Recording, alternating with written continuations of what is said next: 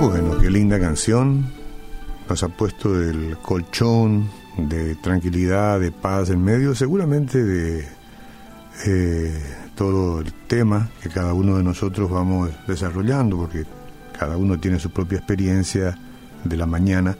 Sin embargo, detener un ratito la marcha, poner un poquitito de, este, de paz en medio de un mar turbulento que pudiera estar ocurriendo no nos viene mal.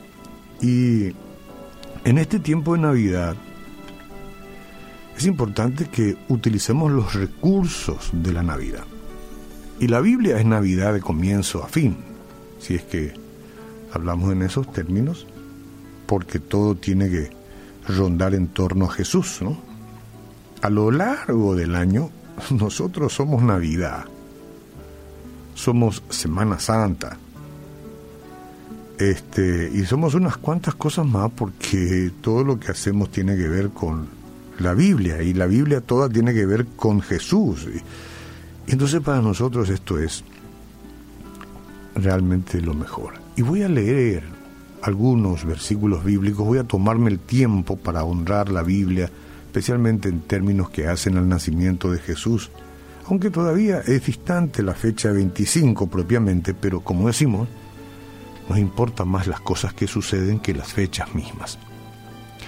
Por aquellos días Augusto César decretó que se levantara el censo, un censo en todo el imperio romano,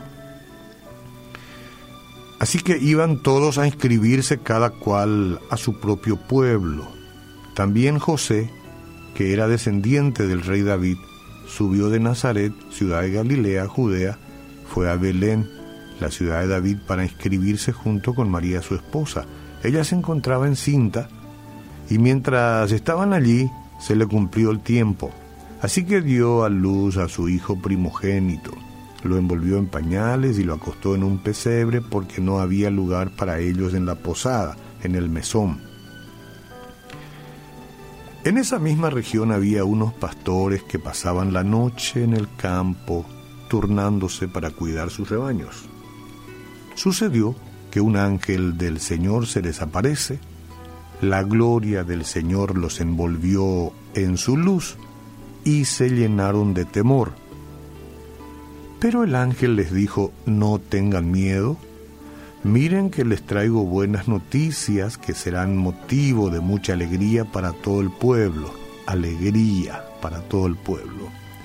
Hoy les ha nacido en la ciudad de David un Salvador que es Cristo el Señor. Esto le servirá de señal, encontrarán a un niño envuelto en pañales y acostado en un pesebre. Benditos pañales.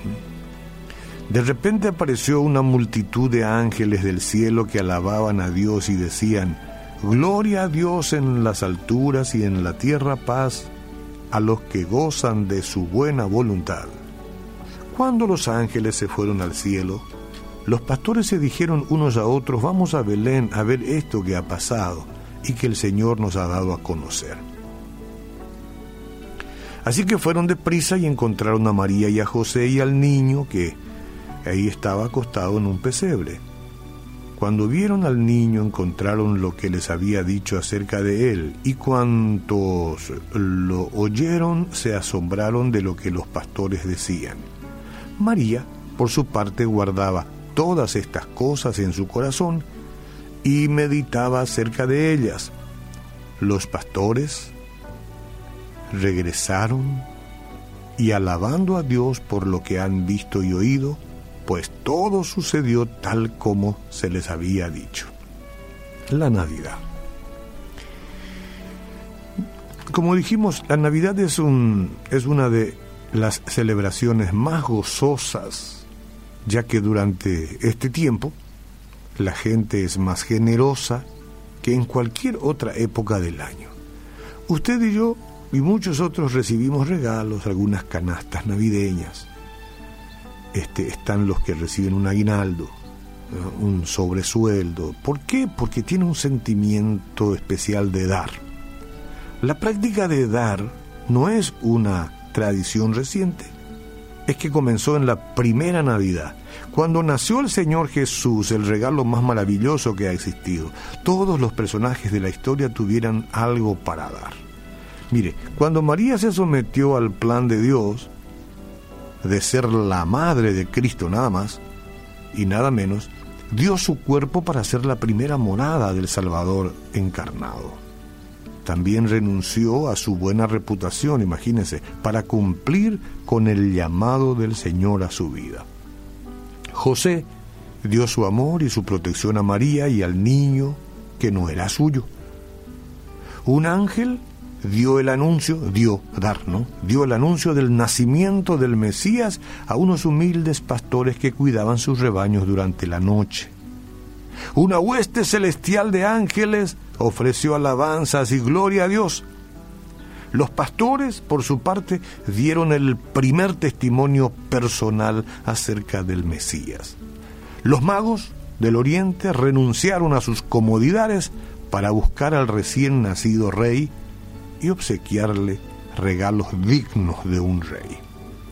A primera vista, a primera vista puede parecer que estos regalos pertenecen solo a la primera Navidad, pero cada uno tiene una aplicación para nosotros hoy.